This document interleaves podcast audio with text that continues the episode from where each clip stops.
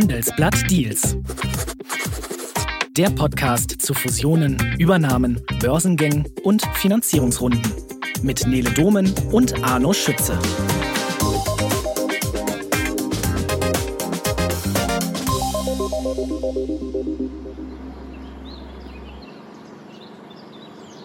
Hören Sie das? Also nicht das Vogelgezwitscher, sondern dieses leise Rauschen im Hintergrund. Das, liebe Zuhörerinnen und Zuhörer, das ist der Klang der Zukunft, würden manche zumindest sagen. Was Sie da hören, ist das Geräusch einer Wärmepumpe. Und mit diesem Sound darf ich Sie herzlich willkommen heißen zu einer neuen Folge Handelsblatt Deals. Wir müssen, Sie ahnen es sicher schon, über einen in vielerlei Hinsicht wegweisenden Deal sprechen. 11 Milliarden Euro für die Heizungssparte und damit auch für das Wärmepumpengeschäft des Heizungsbauers Wiesmann. Diese stattliche Summe legt der amerikanische Konkurrent Carrier Global dafür auf den Tisch. Und jetzt wird's höchste Zeit, meinen Kollegen Arno Schütze zu begrüßen, den ich mit allen möglichen Fragen zu diesem Thema löchern werde. Hallo Arno. Hi Nele. Hallöchen. Bevor es losgeht, möchte ich Sie, liebe Zuhörerinnen und Zuhörer, aber noch um Ihre Meinung bitten. Wie gefällt Ihnen dieser Podcast? Wir haben eine kurze Umfrage erstellt und den Link finden Sie in den Show Notes. Wir freuen uns, wenn Sie mitmachen. Jetzt aber zu Wissmann. Wärmepumpen, so heißt es, sind ja die Zukunft. Und trotzdem will Wissmann die Sparte abgeben. Arno, klingt das im ersten Moment für dich genauso paradox wie für mich?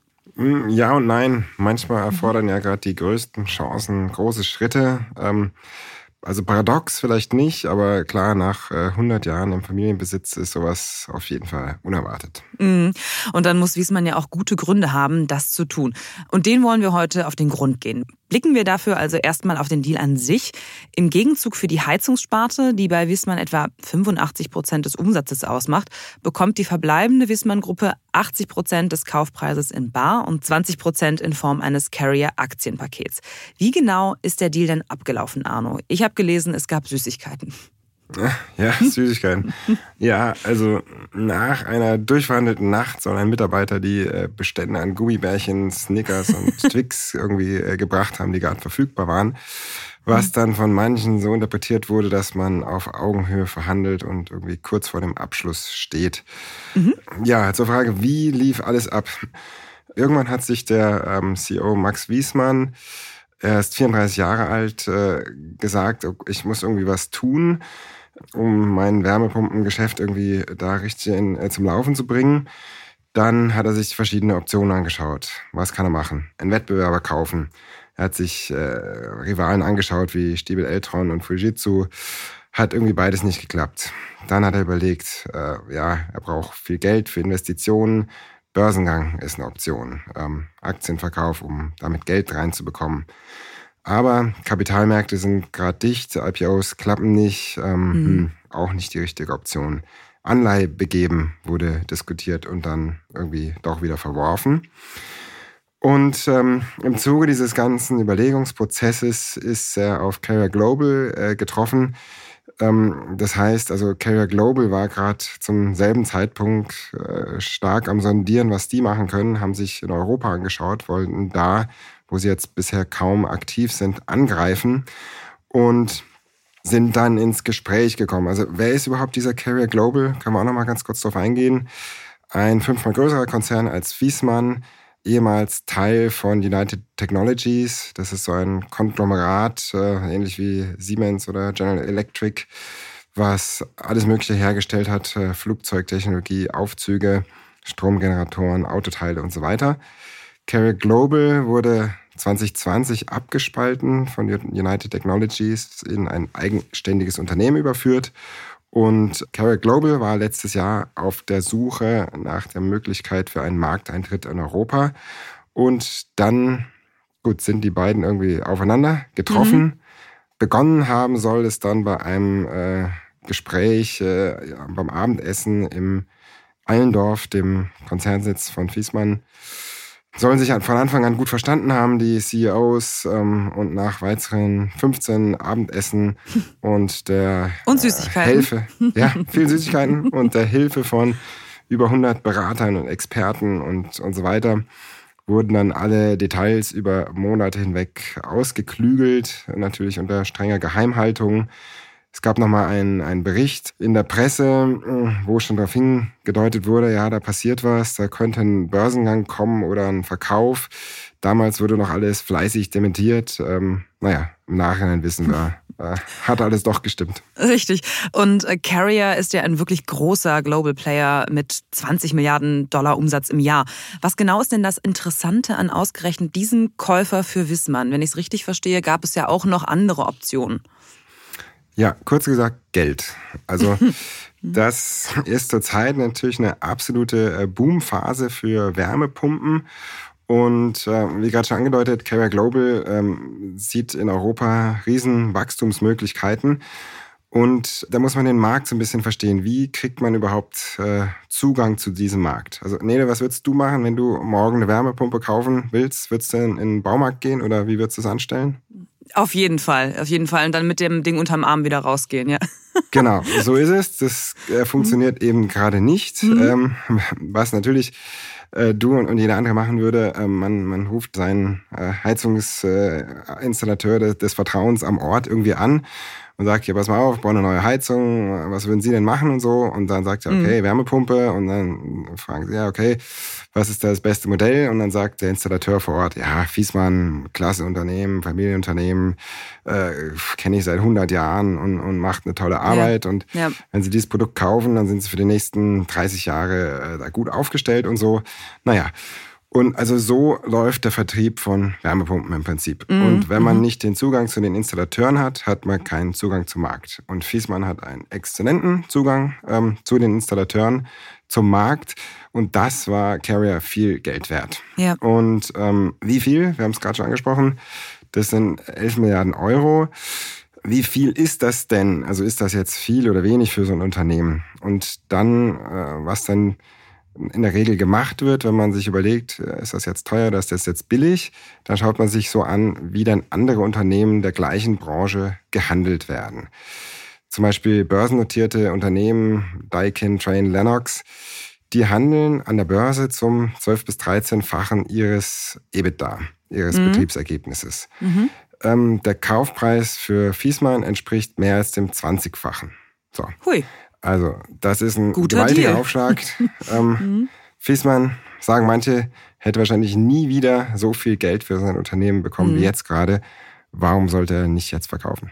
Was macht denn Wiesmann in dem Moment so wertvoll? Ist das eben dieser gute Ruf, dieser gute Zugang zu den Installateuren, äh, der eben dann auch Carrier so viel wert ist? Oder warum schaffen die es, eine so viel höhere Bewertung zu bekommen? Ja, das ist natürlich dieser Aufschlag, den die zahlen müssen, ähm, weil es nicht unendlich viel Player am Markt gibt und mhm. die, die sonst halt da sind und den, den deutschen Heizungsmarkt äh, also mit dominieren. Wir haben eine Weiland, wir haben eine Bosch, ähm, die verkaufen nicht. Ähm, ja. Und mhm. wenn man den Markteintritt will, dann muss man halt eine gewisse Prämie zahlen. Gut. Okay. Das, das ist dann halt, das ist in Mal sehen, ob sich das Immer auszahlt. So. Ja, genau. Was, ähm, ja, genau. Ja. Würdest du uns die künftige Struktur des Familienunternehmens Wissmann noch einmal genauer erklären? Also welche Funktion behält zum Beispiel Vorstandschef Max Wiesmann und was bleibt von dem Unternehmen nach dem Deal? Ja, was bleibt davon? Also eigentlich nichts. Äh, mhm. Fiesmann verkauft 85 Prozent seiner Firma, also des Umsatzes seiner Firma. Das ist quasi, ja. das ist die Firma. Ja? ja? Übrig bleiben dann so neue Bereiche, so Investments und Kooperationen mit, mit Startups wie, was weiß ich, eine niederländischen Firma in der Gebäudeautomation, Priva, oder eine Indoor-Farming-Firma ähm, oder naja, verschiedene andere Aktivitäten in äh, Australien und Südafrika und sonst was. Natürlich kriegt Fiesmann auch einen ähm, sechsprozentigen Anteil an Carrier Global, bekommt einen Sitz im Verwaltungsrat von Carrier mhm. Global, kann da also in gewissem Maße die Dinge mitbestimmen, kann sich einbringen mit seinem Wissen. Das ist natürlich auch so einem Käufer wie Carrier Global dann wichtig und auch die Sache wert. Aber also äh, unterm Strich, äh, Fiesmann hat verkauft, der ist, ist raus. Mhm, okay. Über die Gründe für den Verkauf ist ja auch eine politische Debatte entbrannt. Denn Fiesmann gilt ja auch als eines der Flaggschiffe des deutschen Mittelstandes. Als die Neuigkeiten dann über den Verkauf der wichtigsten Sparte oder eigentlich, wie wir gerade gehört haben, fast ja des ganzen Unternehmens bekannt geworden sind, war das ja für viele ein Schock. Und Bundeswirtschaftsminister Robert Habeck zum Beispiel musste sich erstmal viel anhören. Zum Beispiel von FDP-Generalsekretär Bijan Djirsaray. Ich zitiere, der Fall Wiesmann zeigt, wie sich die hastige und komplizierte Heizungswende von Robert Habeck negativ auf die deutsche Wirtschaft auswirken kann. Zitat Ende. Hintergrund ist, dass die Bundesregierung vorgibt, dass ab 2024 keine Öl- und Gasheizungen mehr und damit faktisch hauptsächlich Wärmepumpen bei Neubauten oder Sanierungen verbaut werden sollen. Mit anderen Worten, die Energiepolitik ist schuld. Was hast du über diese scharfen Reaktionen gedacht, Arno? Ja, das ist natürlich äh, sehr viel politische Polemik jetzt da. Mhm. Ja, jeder versucht, das Thema auf seine Art und Weise auszuschlachten. Also wenn ausgerechnet die FDP, die ja sonst so für freiheitlichen, also für naja, für einen freien Markt ist und so. Der Markt regelt. Genau, der Markt regelt die Dinge und ausgerechnet die jetzt sagen, ja, okay, ähm, das ist jetzt äh, negativ. Also, hm, das hat mich schon so ein bisschen zum, äh, zum Grübeln gebracht. Mhm. Also, wie gesagt, extrem viel Polemik in der Sache.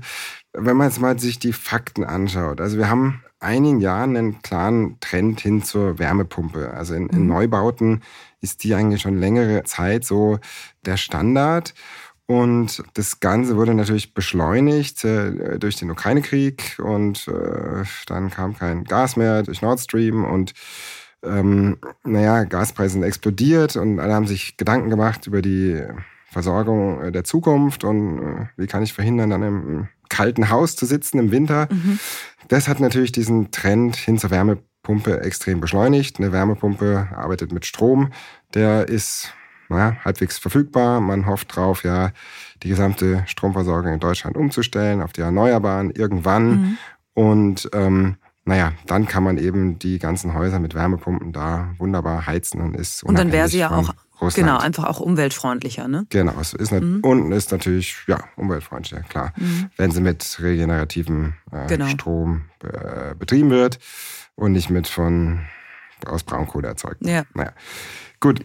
Wenn man sich das jetzt anschaut, also Fiesmann hat hier ein Stück weit natürlich die Entwicklung verschlafen. Ja, die haben auf ihre bewährte Technik gesetzt, die äh, Gas- und, und Ölbrennertechniken. Mhm. Ja, die haben da große Expertise gehabt, also quasi im, was da nötig ist, eben, eben um so eine mhm. gute Gasheizung herzustellen. Und eine Wärmepumpe funktioniert halt ganz anders. Die funktioniert wie eine Klimaanlage, im Prinzip wie ein, wie ein Kühlschrank. Ja? ja. Und ist natürlich eine ganz andere Technologie. Und haben sie jetzt auch ein bisschen äh, gehabt, aber da sind natürlich andere, die äh, schon da Jahrzehnte weiter sind und Fiesmann hat dann realisiert, dass sie nicht in der Lage sind, so kurzfristig die Technologie und auch die Produktionskapazitäten, die entsprechend halt andere sind, in der Kürze hochzuziehen, wie sie es gerne hätten haben wollen. Und da ist es dann natürlich leichter, mit einem so einem globalen Riesen im, im, im Rücken äh, so ein Projekt anzugehen, als alleine. Und ja, es war halt dann glaube ich, der Hauptgrund, weshalb man gesagt hat, gut, dann verkaufen wir halt. Okay, also halten wir fest, äh, du würdest nicht unterschreiben, die Energiepolitik ist schuld, sondern vielmehr, die Zeiten haben sich geändert und Wiesmann war etwas spät dran, richtig? Ja, genau. Also hm die, die Politik ist schuld.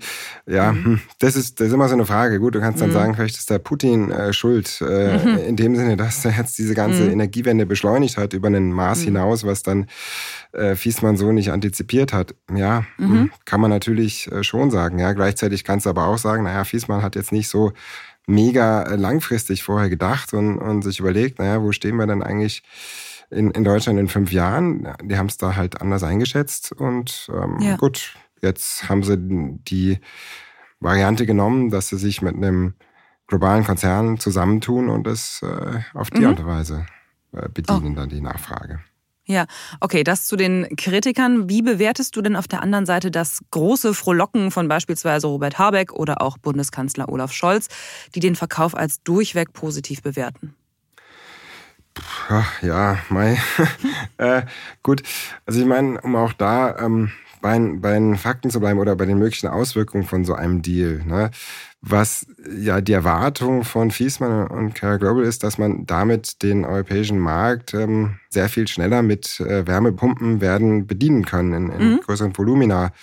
Und entsprechend ist das eigentlich jetzt aus Verbrauchersicht eher eine, eine gute Nachricht. Also die Menge äh, steigt, damit äh, fallen in der Regel die Preise und ja. ähm, man wird dann gucken, also müssen eine ganz andere Engstelle sind sozusagen die ganzen Installateure, die das dann irgendwie äh, vor Ort installieren müssen. Mhm. Und irgendwie, naja, da mal sehen, also zwei Drittel so eines Preises, wenn ich irgendwo eine Wärmepumpe installiere in meinem Haus, sind eigentlich eher die Installationskosten der Handwerker ja. vor Ort als jetzt das Gerät selber. Ähm, insofern, naja. Ist noch gar nicht gesagt, wie viel günstiger es dann für den Verbraucher am Ende wirklich ist. Ja, ja. Ja gut. Auf jeden Inflation Fall. und so weiter. Genau. Ist alles genau. ein bisschen schwer vorherzusagen, ja. Absolut. Wieder die Glaskugel.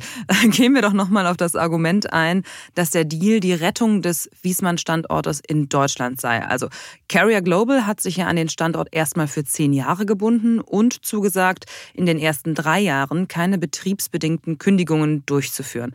Was kommt denn danach? Ja, hm, was kommt in zehn Jahren? Äh, let's see, schwer zu sagen. Mhm. Ähm, ich meine. Also glaubst du an den Standort äh, Deutschland äh, langfristiger? Also tendenziell ja. Ähm, mhm. Ich meine, welchen Sinn soll es machen, sich für 11 Milliarden da eine Firma zu kaufen, die halt äh, alles in Europa hat und dann mhm. da die Produktion kaputt zu machen und ich meine, Engpässe sind ja gerade auch qualifizierte Mitarbeiter und eben das, wie vorher schon angesprochen, das, das Hauptsächliche ist ja der, das Vertriebsnetz, äh, auf das die schielen und auch das will man ja auf jeden Fall erhalten, da wird man ja investieren. Mhm. Und der globale Trend des ähm, Decouplings ist ja auch ein bisschen dahingehend, dass man vielleicht wegkommt von dieser strengen Verlagerung aller Produktion in, nach China und so weiter. Mhm. Und ähm, deshalb glaube ich tendenziell, dass die Perspektive für die deutschen Standorte gut ist. Ne? Mhm. Aber was, äh, wenn wir uns hier in, in, in, äh, neun Jahren wieder treffen und sagen, okay, mhm. jetzt ist äh, Fiesmann irgendwie, ähm, keine Ahnung, durch, durch irgendwelche Umstände äh, doch nur noch irgendwie eine Fußnote, ja, hm, kann mhm. immer passieren, aber das kann, genau. hätte in Familienbesitz genauso sein können, dass mhm. gut, kriegen jetzt keinen Deal hin, kriegen bei Wärmepumpen kein, kein Bein an die Erde und ähm, gehen irgendwann insolvent, weil, weil sie es einfach mhm. alleine nicht schaffen. Ne? Also ja, insofern. gut. Für Carrier stand ja vor allen Dingen äh, ein Zugang zum europäischen Markt im Fokus. Es ist natürlich denkbar, dass Carrier sich irgendwann überlegt, ob es nicht noch günstigere Standorte innerhalb von Europa gibt als jetzt Deutschland. Aber äh, das warten wir mal zehn Jahre ab, so lange sind wir ja auf jeden Fall noch da. Eine andere Frage, die ich spannend finde, du hast es gerade gesagt, ähm, Wiesmann hatte Schwierigkeiten, sich auf diesen Wärmepumpenboom vorzubereiten oder ihn äh, anzupacken. Trotzdem hat Wiesmann aber ja zuletzt Rekordumsätze vorgelegt. Hätte Wiesmann den Wärmepumpenboom nicht doch irgendwie selber hinbekommen? Wahrscheinlich, also hätten sie es auch alleine weiter versuchen können, ja. Mhm. Die hätten natürlich auch, also die anderen Optionen, die ja erwogen wurden, sich irgendwie von externen Eigen- und Fremdkapital ähm, reinzuholen, das hätte bestimmt irgendwie funktioniert. Die hätten dann Geld gehabt, um zu investieren. Also die ähm, Absätze der Geräte sind ja, gehen ja steil nach oben. Die hätten da partizipieren können, haben sich aber eben selbst so eingeschätzt, dass sie ähm, zu schwach sind, da entsprechend äh, viel PS in, in kurzer Zeit auf die Straße zu bringen. Ähm, wie gesagt, der Markt der angestammten Produkte mit Öl- und Gasheizung ist, ist endlich. Ähm, das wird irgendwann auslaufen. Wiesmann hat noch äh, im Vorfeld heftig Lobbyarbeit gemacht, äh, zeitlang stark auf Wasserstoff gesetzt. Also man, man hätte, könnte, wenn man jetzt schon ein bestehendes Wasserstoffnetz hätte, natürlich ganz viele von diesen Gasheizungen auch mit Wasserstoff dann weiter betreiben. Und dann haben sie noch versucht, in Brüssel Lobbyarbeit zu machen. Also hat man so gehört von Leuten, mit denen wir jetzt gesprochen haben, im Zuge dieses Übernahmeprozesses, dass ähm, den asiatischen Anbietern das Leben ein bisschen schwer machen wollten durch schärfere Regulierung, zum Beispiel welche Kältemittel verwendet werden dürfen und so weiter. Naja, ähm, wie gesagt, das sind eher so Fußnoten wahrscheinlich. Lange Antwort, kurzer Sinn. Mhm. Fiesmann hat sich viele Optionen angeschaut und am unter anderem auch mal die Schaffung eines europäischen Champions, dass man halt viele europäische Spieler zusammenlegt und dann ein äh, Schwergewicht gegen die Asiaten und, und, Amerikaner bildet. Hat man sich dagegen entschieden, wäre wahrscheinlich auch kompliziert gewesen, hätte das Kartellamt ein gehöriges mhm. Wörtchen mitgeredet. Am Ende hat man sich für den Verkauf entschieden an Carrier Global. Okay, schauen wir nochmal auf den Vorwurf, die Energiepolitik überfordert die Wärmepumpenhersteller. Wie geht es denn anderen Unternehmen wie Weiland oder Bosch? Oder anders gesagt, frisst die Energiewende wirklich ihre eigenen Kinder? Hm. Also sehe ich nicht so. Mhm. Also Bosch hat selber ähm, große Investitionen angekündigt. Die wollen bis äh, innerhalb der nächsten fünf Jahre eine Milliarde Euro in Thermotechnik investieren, äh, ziehen zum Beispiel in, in Polen äh, ein, ein, großes neues Werk hoch für Wärmepumpen. Ähm, Weinland will auch ähm, eine Milliarde investieren ähm, und insgesamt, also der Markt, für den wird ein starkes Wachstum erwartet, also bis 25 jährliches Wachstum von 20 Prozent in Europa. Und während des laufenden Jahrzehnts sollen 30 Millionen zusätzliche Wärmepumpen in Europa installiert werden. Also da ist viel äh, Markt, da ist viel Bedarf. Ähm, die Bosch, Feiland und auch äh, Fiesmann Carrier werden da eine große Rolle spielen, bin ich mir sicher. Ebenso wie die Asiaten. Mhm. Ja, welche Kinder werden jetzt da gefressen? Also ich meine, auch Fiesmann ist ja nicht weg. Ne? Mhm. Fiesmann ist ja jetzt nur Teil eines größeren Unternehmens die Marke bleibt erhalten, mhm. die Standorte und das Vertriebsnetz äh, bleiben erhalten.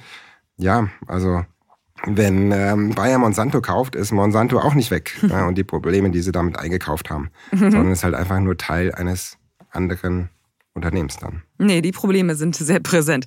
Wie groß ist denn eigentlich die internationale Konkurrenz im Bereich Wärmepumpen für das künftige Gespann Wiesmann Carrier, gerade so mit Blick auf China? Ja, die Asiaten ähm, und da sind eigentlich vor allem äh, Mitsubishi, Samsung, Daikin äh, zu nennen, also hier viele japanische Unternehmen, mhm. die produzieren seit Jahrzehnten, ähm, also sind seit Jahrzehnten auf Klimaanlagen, Technik fokussiert. In Asien, klar, ist eher warm, wird viel gekühlt. Die Technik, die dann eingesetzt wird in der Wärmepumpe, ist halt ziemlich ähnlich wie die einer Klimaanlage. Und äh, entsprechend, die haben da eine jahrzehntelange Erfahrung, einen ja, technologischen Vorsprung, den man auch nicht mal so eben über Nacht einholt. Mhm.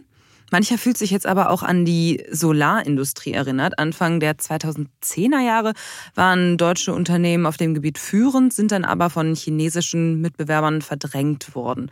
Was hältst du von diesem Vergleich? Glaubst du, das könnte sich wiederholen? Naja, also wie gerade schon gesagt, die Asiaten sind halt führend bei diesen Technologien. Ja, die sind die größten Hersteller von Klimaanlagen. Die haben auch da vor Ort den, den größten Markt dafür.